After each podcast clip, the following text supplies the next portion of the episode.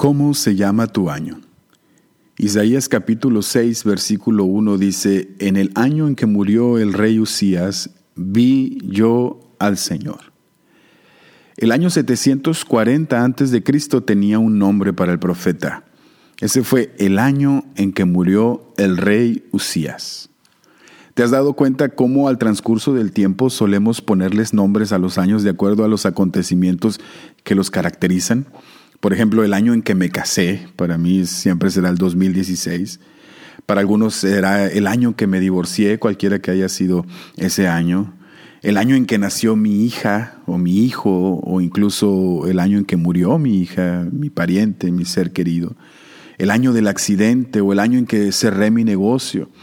Esa costumbre se usa tanto en nivel personal como a nivel colectivo. Sí, también han habido años que se quedan grabados en la memoria colectiva, como por ejemplo el 2001, siempre será el año del ataque a las Torres Gemelas. El 2004 será el año del gran tsunami en Indonesia o en México. El 1985 siempre será el año del gran temblor. El 86 el año del mundial. El 80 el año en que nací yo. Bueno, ese no. Hay años que son excelentes, hay otros que son simplemente buenos, hay otros más o menos y hay años malos y luego hay malísimos. ¿En cuáles vamos a ubicar el 2020? Todavía no lo sé. Pero lo que sí estoy seguro es que para muchos quizá este año ha sido o está siendo especialmente difícil, para muchos. Un año de malas noticias. ¿Cómo iremos a recordar este año? La verdad es que aún no me atrevo a vaticinar el fin de las sorpresas. Apenas estamos en mayo y esto ya no se le ve fin, esta cuarentena indefinida, ¿verdad? Y esta serie de malas noticias una tras otra.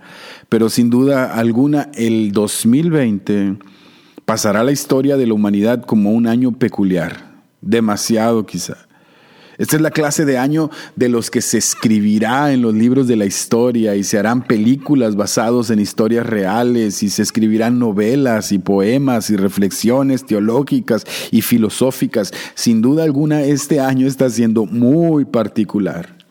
Hay una expresión que acuñaron en la, en la realeza inglesa que proviene del, del idioma latín anus horribilis, ¿sí? que se puede traducir como año terrible.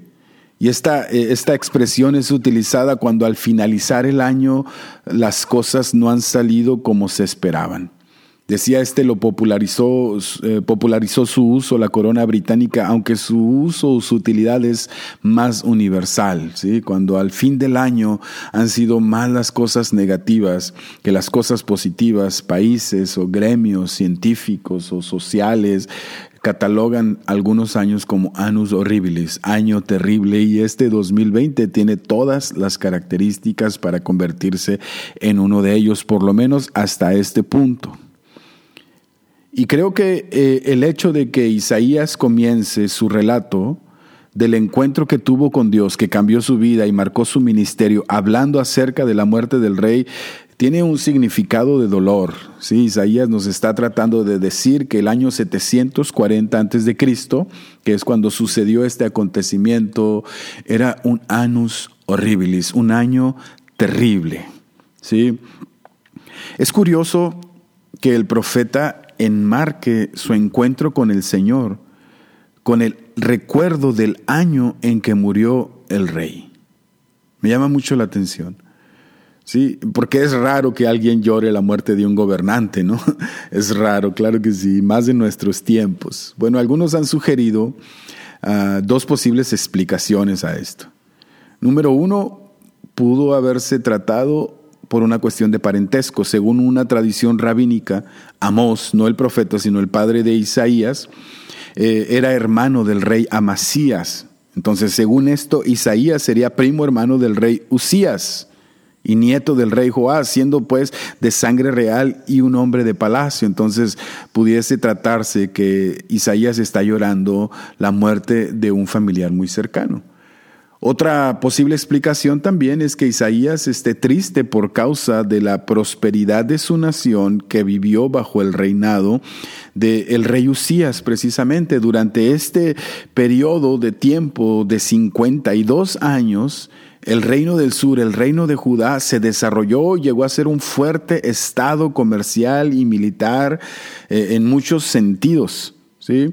Vivió uno de sus mayores eh, periodos de prosperidad bajo el reinado de Usías y probablemente para Isaías el hecho de que muera el rey esté anunciando malos tiempos por venir para su gente, para su nación.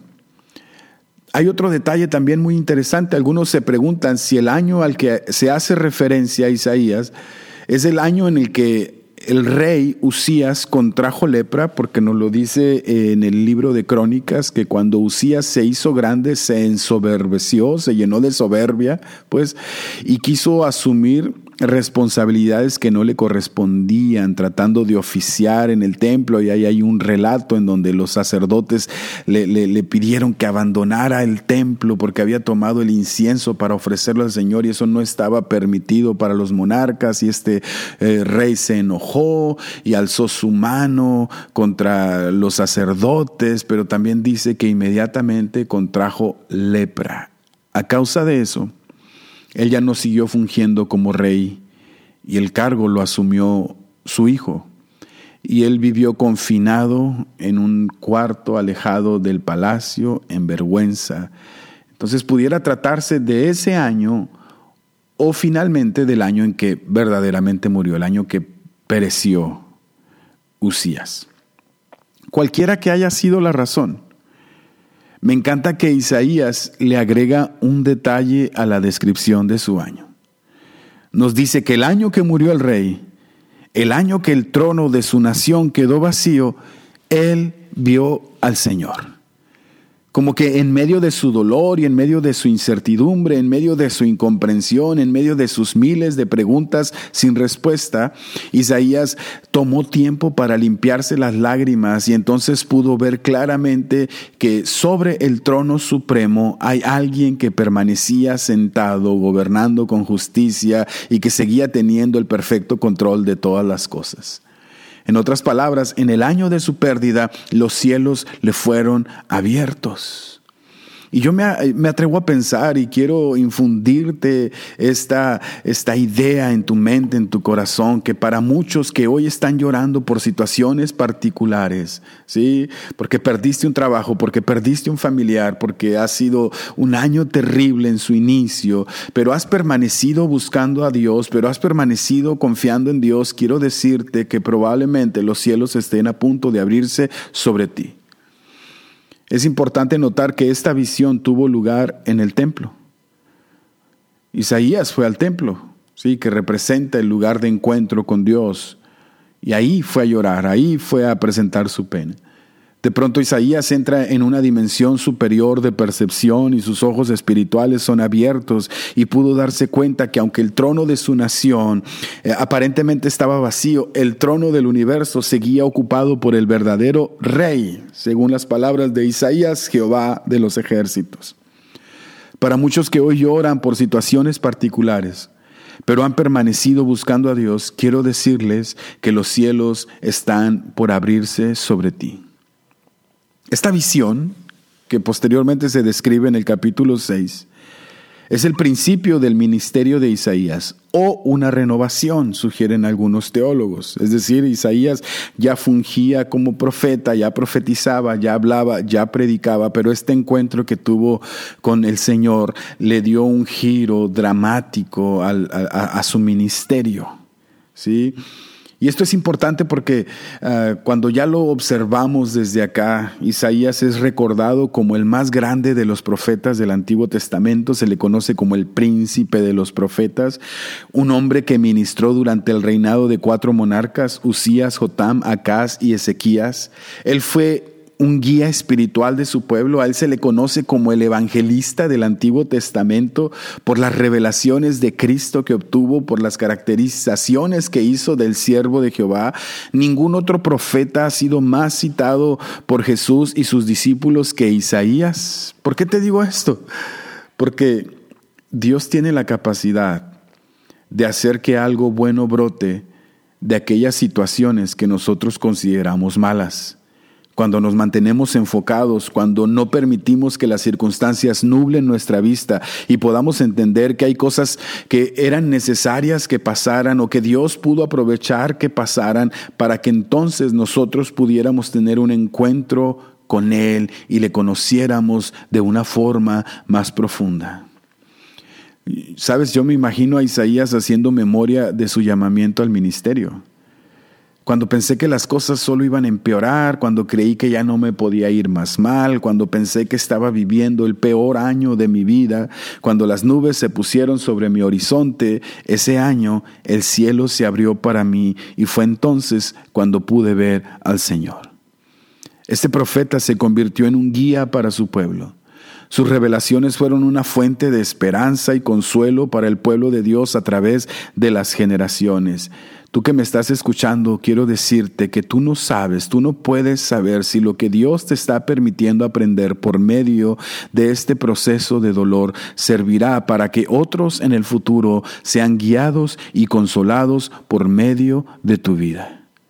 Porque sabes, algo que he aprendido es que Dios nunca desperdiciará a la gente que ha sido trabajada por medio del quebranto y por medio del dolor.